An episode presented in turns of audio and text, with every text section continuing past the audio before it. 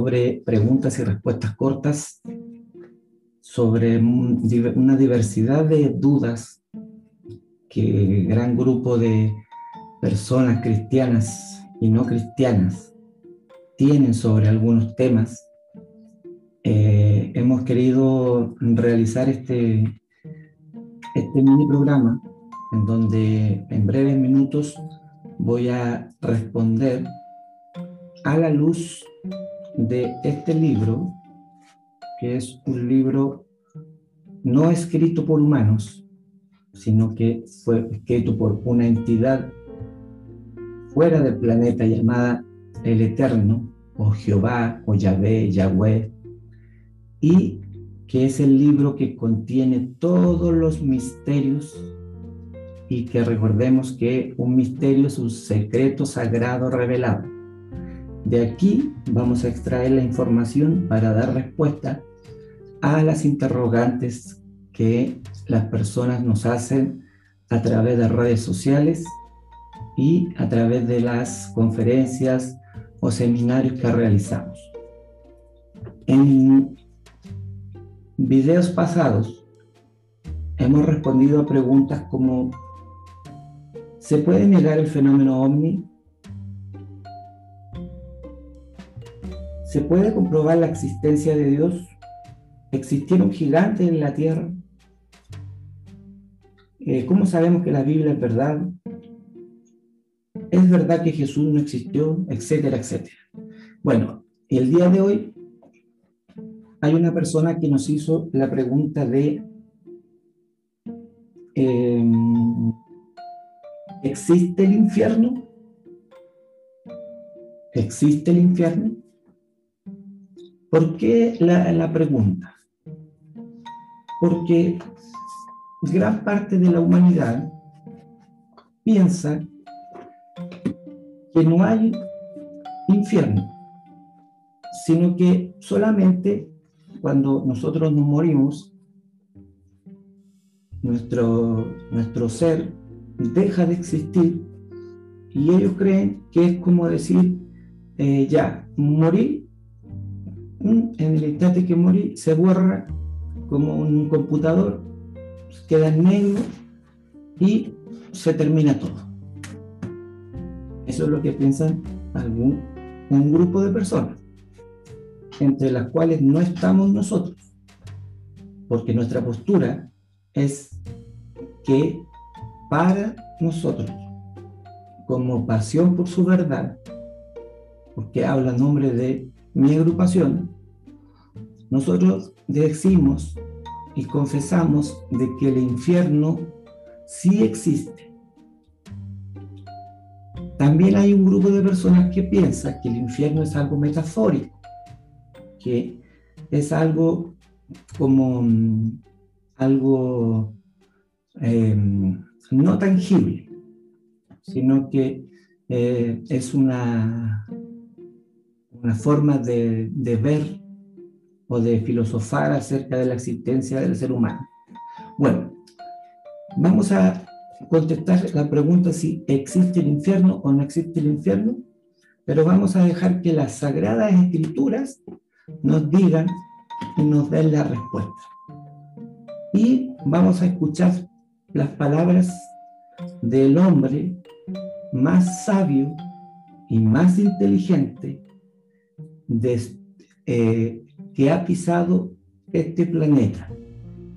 Porque en este mundo, en los 6.000 años que llevamos como raza humana, han existido solamente dos hombres que han sido los más sabios e inteligentes y que han podido dilucidar todos los misterios que existen.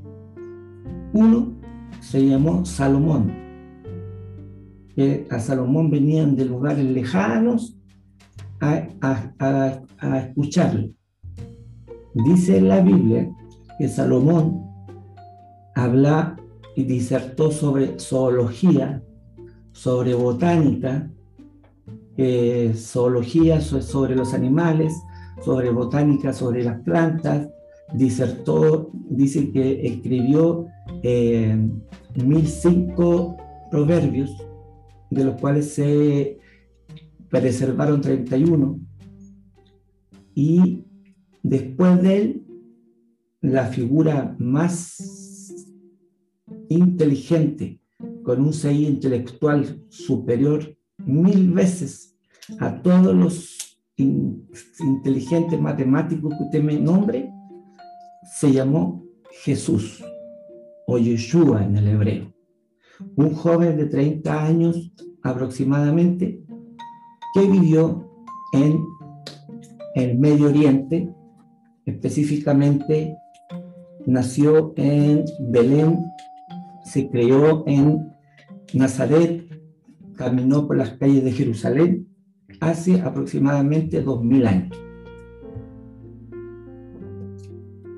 Y Jesús, las enseñanzas de Jesús quedaron plasmadas por un médico llamado Lucas, que escribió tanto el Evangelio de Lucas, donde él registra todas las palabras de Jesús, como también el libro de los Hechos de los Apóstoles, o también conocido como Actos de los Apóstoles. Lucas escribió un, rollo, un solo rollo, con el Evangelio de, de Lucas y el libro de Hechos, que es un libro histórico donde habla acerca de los primeros cristianos, el origen del cristianismo. Y Lucas nos dice en el capítulo 16 de Lucas, vamos a leer desde el versículo 19 en adelante. Aquí también quiero hacer una, quiero hacer una aclaración para todos, todos esos sabios teólogos que dicen que este relato que voy a leer, que se titula El rico y Lázaro, dicen que es una parábola. Cuando Jesús estuvo en la tierra, Jesús muchas veces enseñó por parábolas a la gente. ¿Qué es una parábola? Una parábola es una forma de, de enseñar una verdad utilizando figuras que no son reales, sino que son eh, figuras metafóricas. Por ejemplo, Jesús decía, había un pastor que tenía 100 ovejas. Un día se le perdió una y dejó las 99 y fue a buscar a ese que se perdió. Después otro día Jesús enseñó y dijo, había un joven que su padre le dejó o le entregó su herencia porque él se la pidió, la parte que le tocaba, y dice que el joven se fue de su casa, se derrochó todo su dinero y luego cuando ya no tenía nada, tuvo que trabajar eh, limpiando donde, donde se criaban los cerditos, y incluso él ansiaba comer de la comida de los cerditos, y dice que de pronto recapacitó y dijo, voy a volver a mi casa, porque hasta los criados de mi padre la están pasando mejor que yo en este momento. Y ese fue el hijo pródigo. Pero las parábolas tienen un común denominador, que es por el cual este relato que voy a leer no es una parábola, porque todas las parábolas no llevan nombres propios, sino que se dice, había un hombre, había un joven, eh, habían 100 ovejas, la parábola de, la higuera, eh, en ningún momento en esas historias se nombra el nombre de alguien por su nombre. Porque si lo nombra por su nombre, ya Jesús está hablando sobre una historia real. Como por ejemplo un día Jesús dijo que él vio cuando Satanás cayó del cielo. Y eso fue algo verídico, que él lo contó. Entonces, en esta parábola dice, el rico y Lázaro O sea, se le está dando un nombre al personaje. Por lo cual, esto no es una parábola, sino que es una historia real que Jesús eh, enseñó y le contó a la gente para abrir, abrirnos las cortinas y poder ver qué hay más allá de la muerte. Y dice así el relato. Dice, había un hombre rico que se vestía de púrpura y de lino fino y hacía cada día banquete con esplendidez. Había también un mendigo llamado Lázaro que estaba echado a la puerta de aquel, lleno de llagas, y ansiaba saciarse de las migajas que caían de la mesa del rico, y aún los perros venían y le lamían las llagas. Aconteció que murió el mendigo y fue llevado por los ángeles al seno de Abraham, y murió también el rico y fue sepultado. Y en alzó sus ojos, estando en tormentos, y vio de lejos a Abraham y a Lázaro en su seno. Entonces él, dando voces, dijo, Padre Abraham, ten misericordia de mí, y envía a Lázaro para que moje la punta de su dedo en agua y refresque mi lengua, porque estoy atormentado en esta llama. Pero Abraham le dijo, Hijo, acuérdate que recibiste tus bienes en tu vida, y Lázaro también males, pero ahora este es consolado aquí y tú atormentado. Además de todo esto, una gran cima está puesta entre nosotros y vosotros, de manera que los que quisieran pasar de aquí a vosotros no pueden, ni de allá pasar para acá. Entonces le dijo, te ruego pues, Padre, que le envíes a la casa de mi Padre, porque tengo cinco hermanos para que les testifique a fin de que no vengan ellos también a este lugar de tormento. Y Abraham le dijo, a Moisés y a los profetas tienen, óigalo. Él entonces dijo, no, padre Abraham, pero si alguno fuere de entre ellos, de, pero si alguno fuere a ellos de entre los muertos, se arrepentirán. Mas Abraham le dijo, si no oyen a Moisés y a los profetas, tampoco se persuadirán aunque alguno se levante de los muertos.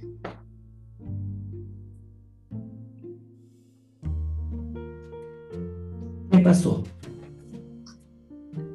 Había un hombre rico que dice que hacía todos los días banquete, o sea, fiesta, y un mendigo que estaba afuera. El mendigo se llamaba Lázaro. Y Jesús enseña de que Lázaro se, iba a colocar afuera de la puerta del hombre rico con la esperanza de que en algún momento el hombre rico lo vea, se apiade y le dé por último las sobras que quedaban de sus banquetes. Pero ni eso hizo ese hombre, ese hombre rico. Dice que Lázaro era tan, eh, estaba, estaba tan eh, en situación de calle, de que tenía llagas, los, incluso los perros lo lamían. Resulta que llegó el momento, como a todos nos va a llegar, de que vamos a tener que morir. Y dice que murió Lázaro y murió el rico. Y Jesús nos dice que cuando murieron, los dos fueron a un lugar llamado el Hades, y en el hebreo se le llama el Sheol, que es un lugar físico que está en el centro de la tierra. Y en el centro de la tierra fue llevado Lázaro por los ángeles a un lugar llamado el seno de Abraham o también llamado el paraíso y el rico fue llevado a el infierno. Lo interesante de este relato es que Jesús nos muestra de que cuando las personas mueren, dice que el hombre en el instante que murió, dice, y en el Hades, versículo 23, y en el Hades alzó sus ojos estando en tormento. O sea, Jesús está, Jesús está diciendo, el día que tú te mueras, que yo me muera, va a ser como cuando nos dormimos. Cerramos, nos, nos acostamos, cerramos los ojos y entramos en un sueño. Cuando nosotros estamos en un sueño, para nosotros eso es algo real, es como, es verdad. Uno cuando sueña no, no es como que uno sabe, ah, no, si estoy soñando.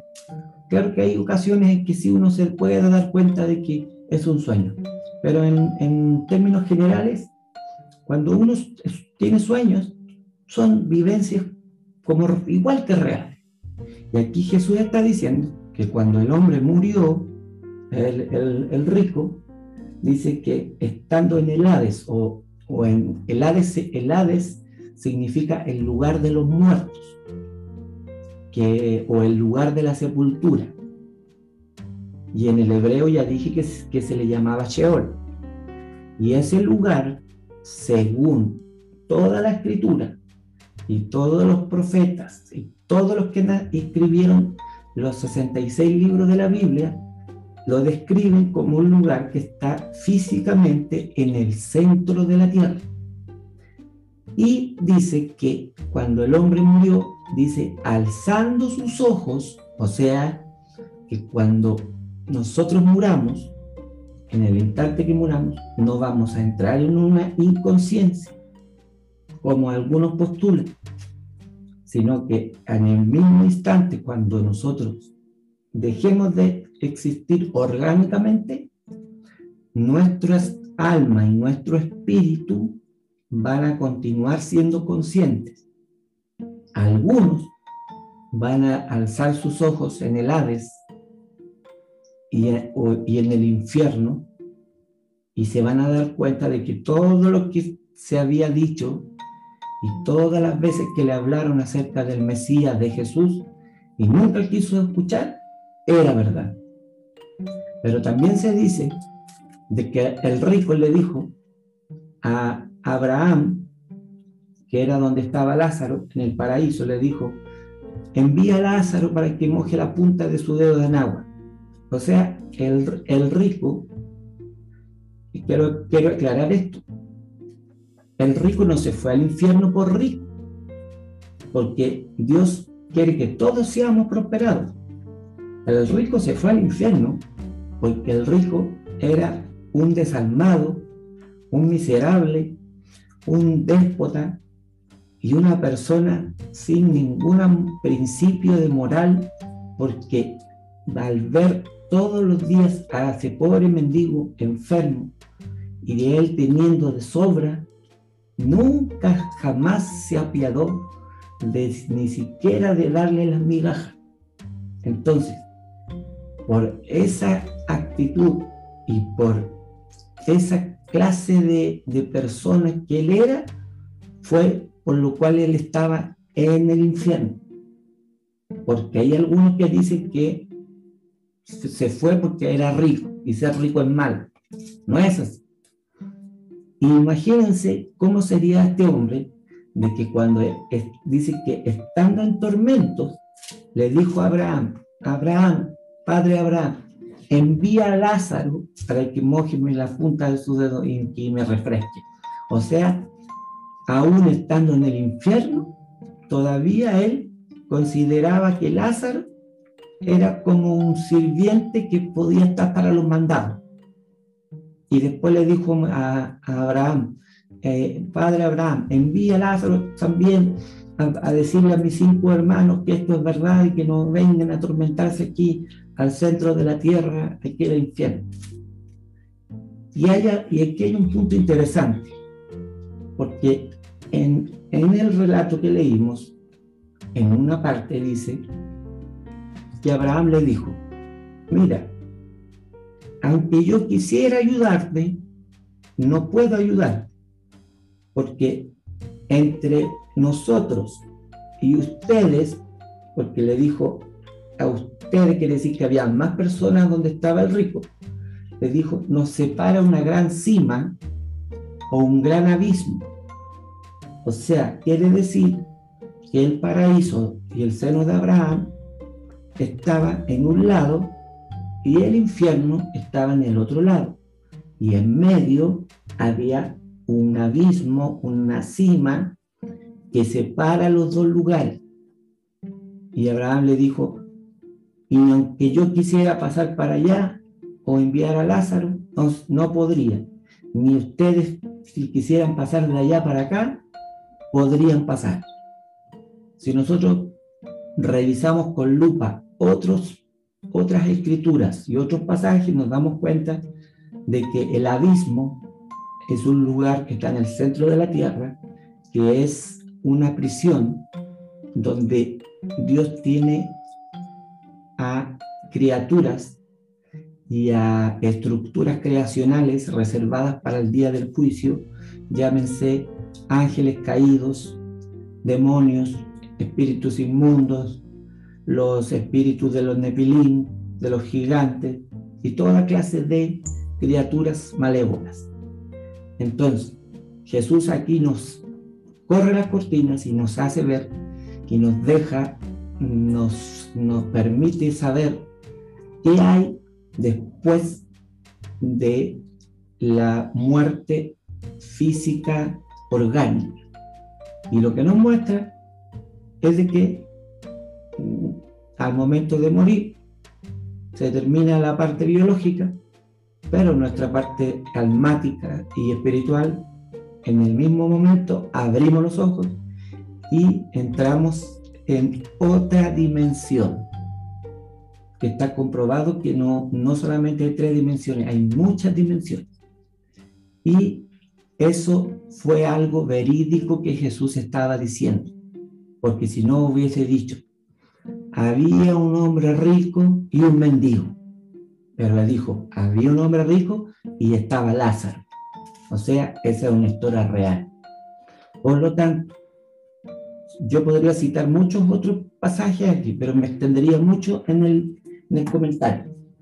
En términos generales, lo que Pasión por su verdad cree fundamentado en lo que es la exégesis que hacemos de la escritura, es que el infierno existe como un lugar físico y no como un lugar metafórico, ni teórico, ni un, lugar eh, que es eh, no tangible, sino que es algo que está en el interior de nuestro planeta, en el centro de la Tierra. Ahí está el lugar llamado el Hades, el Sheol o el Gena en, griego, que fue lo que Jesús enseñó. Y por lo tanto, de acuerdo a las enseñanzas de el gran maestro Jesús, sí existe ese lugar.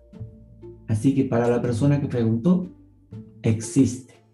Ahora es decisión de cada uno saber para dónde se va si se va al paraíso o se va a estar de amigo con el hombre rico.